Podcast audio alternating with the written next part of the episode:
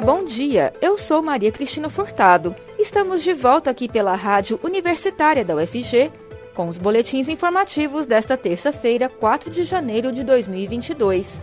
O ouvinte da Rádio Universitária acompanha durante todo o dia informações sobre a Universidade Federal de Goiás, Goiânia, Goiás, Brasil e o mundo.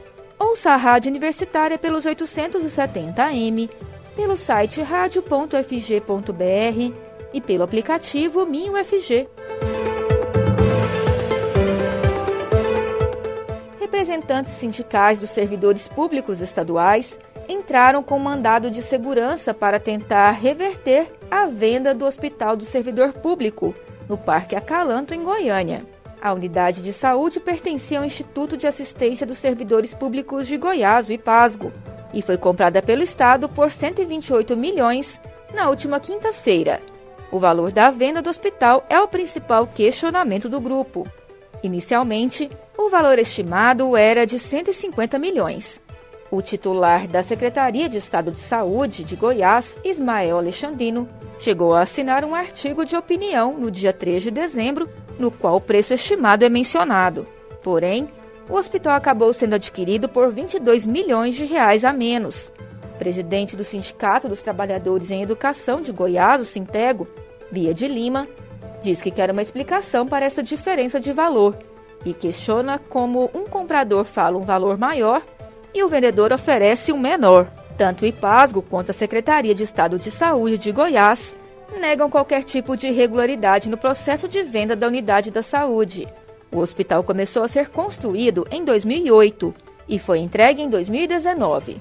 Em 2020, ele foi emprestado ao Estado para ser usado como hospital de campanha, o HCamp, no enfrentamento ao Covid-19, e funcionou neste formato até o fim de 2021. Ainda nesta semana, ele começará a operar como Hospital da Criança e do Adolescente.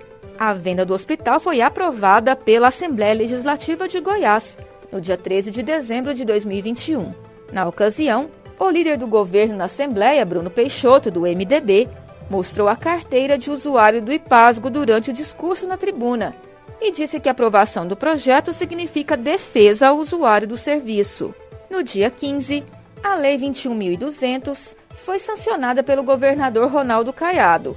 Nela, a venda da unidade ficou condicionada ao Conselho Deliberativo do IPASGO, que também ficou responsável por definir o valor da venda e condições de recebimento do imóvel. No dia 17 de dezembro, o Conselho Deliberativo do IPASGO, que é composto por cinco representantes do governo, um dos hospitais e quatro dos usuários, se reuniu para discutir o tema. No dia 23 de dezembro, a maioria do conselho se reuniu e decidiu sobre a venda e o valor da transação financeira, em um encontro no qual os quatro representantes dos servidores não participaram. A presidente do Sintego questiona ainda o fato de apenas quatro dos dez integrantes do conselho serem representantes dos servidores. De acordo com ela, isso torna a aprovação da venda questionável. Atualmente, o IPASGO possui cerca de 600 mil usuários. O IPASGO afirma que o valor estimado de 150 milhões de reais para a venda do Hospital do Servidor Público era apenas o teto máximo fixado para a transação financeira em nota, a instituição comunicou que durante as discussões e trâmites administrativos do processo de alienação da unidade de saúde, o governo de Goiás se posicionou afirmando que a venda da unidade poderia chegar a até 150 milhões de reais, sendo este o teto máximo, e que o preço do imóvel foi definido após análises técnicas das áreas responsáveis, que garantiram valor atualizado do que foi investido durante a construção da unidade chegando ao total de cerca de 128 milhões e 800 mil reais. Em ato semelhante ao orquestrado pela Receita Federal nos últimos dias, o sindicato que representa os servidores do Banco Central, Sinal, iniciou o movimento de entrega de cargos de chefia na autarquia nesta segunda-feira. Segundo a entidade, a autoridade monetária conta com cerca de 500 posições comissionadas, em nota, o sinal afirmou que será elaborada uma lista nos próximos dias, com os nomes de quem aderiu. A coleta dos nomes será feita por meio de formulário eletrônico, com previsão de ser disponibilizado hoje. Não só os chefes poderão assinar, mas também aqueles que se comprometem a não assumir os postos caso sejam convocados. Ainda não há dados preliminares de quantos comissionados pretendem desistir da função. Mas, segundo a Associação Nacional dos Analistas do Banco Central do Brasil, que faz a gestão da plataforma de assinatura, em uma lista preliminar feita nas últimas semanas, cerca de 1.200 pessoas demonstraram interesse em aderir ao movimento. Entre elas estão chefes e servidores que vão rejeitar os cargos. O número representa quase um terço do total de servidores do Banco Central, que atualmente é de 3.478. Os servidores pedem reajuste salarial após o Congresso aprovar previsão de reposição apenas para policiais federais no orçamento de 2022, com o apoio do presidente Jair Bolsonaro.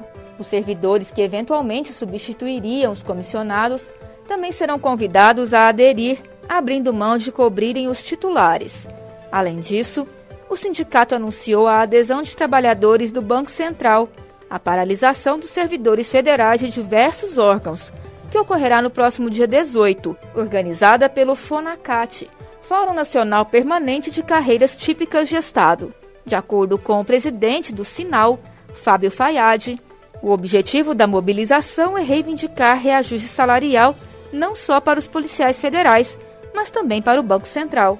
Segundo Fayad, os servidores reclamam ainda por não terem sido recebidos pelo presidente da autarquia, Roberto Campos Neto. Internamente, os servidores argumentam que desde o início da pandemia de Covid-19, o Banco Central tem feito muitas entregas, como o PIX, sistema de pagamentos instantâneos, e o Open Banking, além de diversas medidas de enfrentamento à crise sanitária. Segundo afirmaram, Sob a condição do anonimato, as iniciativas demandaram muito esforço do corpo funcional.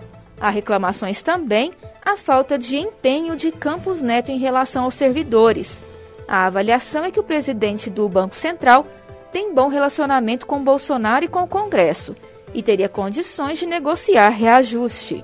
No mês passado, em uma carta endereçada ao presidente e aos diretores do Banco Central, os servidores cobraram posicionamento e citaram os esforços dos servidores.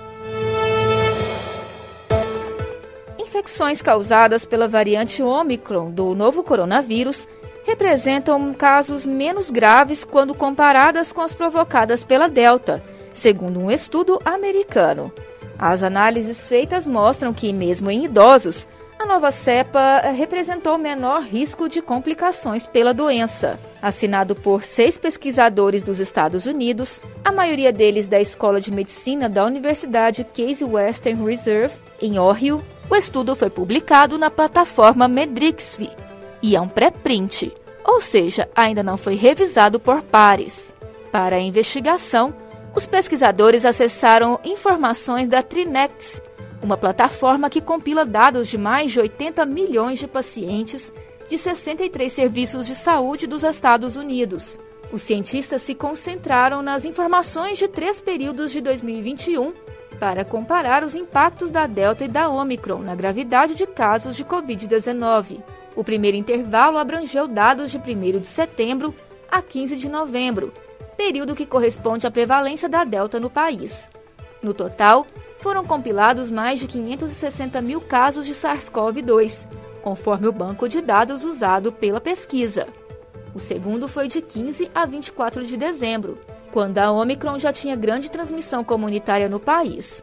Neste caso, foram registrados cerca de 14 mil diagnósticos da doença. Por fim, observou-se o período de 16 a 30 de novembro, quando a Delta ainda era prevalente mas a Omicron já tinha sido registrada no país. Cerca de 78 mil infecções foram relatadas neste momento. As informações do predomínio das variantes em cada um dos intervalos se basearam em dados epidemiológicos do Centro de Controle e Prevenção de Doenças dos Estados Unidos. Ou seja, os pesquisadores não realizaram sequenciamento genético para a pesquisa. Essa divisão foi importante para comparar os impactos das duas variantes, quando cada uma delas tinha maior prevalência de infecções para casos graves da doença. No estudo, foram selecionados quatro aspectos para analisar a seriedade da Covid-19: procura por um serviço de emergência médica, hospitalização, internação em UTI e uso de ventilação mecânica. Esses quatro fatores foram maiores nos períodos de grande disseminação da Delta e houve redução no intervalo em que a Omicron já estava com transmissão comunitária. A busca por serviços de emergência teve uma queda de cerca de um terço ao observar a disseminação das duas variantes, caindo de 15% no período de prevalência da Delta para menos de 5% no caso da Omicron o que pode indicar a menor gravidade desta variante. Outro detalhe que o estudo se atentou foi para as faixas etárias das pessoas infectadas. Houve uma separação etária que possibilitou investigar se a Omicron e a Delta representavam um maior risco a depender da idade. Nessa parte do estudo, não foi possível aplicar a estratificação por faixa etária em relação à internação em UTI ou à adoção de ventilação mecânica, em razão de um tamanho reduzido de amostra, estando restrita aos casos de hospitalização e busca por emergência. Os pesquisadores perceberam que houve uma diminuição nesses dois pontos durante a prevalência da Omicron, em todas as faixas etárias, mesmo em pessoas com mais de 65 anos, que tiveram quase o dobro dessas duas compilações no período de maior disseminação da Delta. Para assegurar que a diferença da gravidade da Covid realmente se relacionava com as duas variantes, os cientistas também compararam os dois períodos de maior prevalência da Delta. O primeiro em que a Omicron ainda não estava presente no país, e o segundo quando a nova cepa já tinha sido registrada nos Estados Unidos, mas ainda sem grande dispersão. Boletim informativo da Rádio Universitária volta logo mais às 3 horas. Fique ligado na programação pelos 870 AM, pelo site radio.fg.br e pelo aplicativo MinUFG. A Rádio Universitária também está nas redes sociais. Siga a rádio no Instagram e no Facebook. E não deixe de conferir os informativos em formato de podcast pelas redes sociais e nas principais plataformas digitais de áudio. Se cuide! A pandemia ainda não acabou. Use máscara e evite aglomerações. E vacina sim! Maria Cristina Furtado para a Rádio Universitária.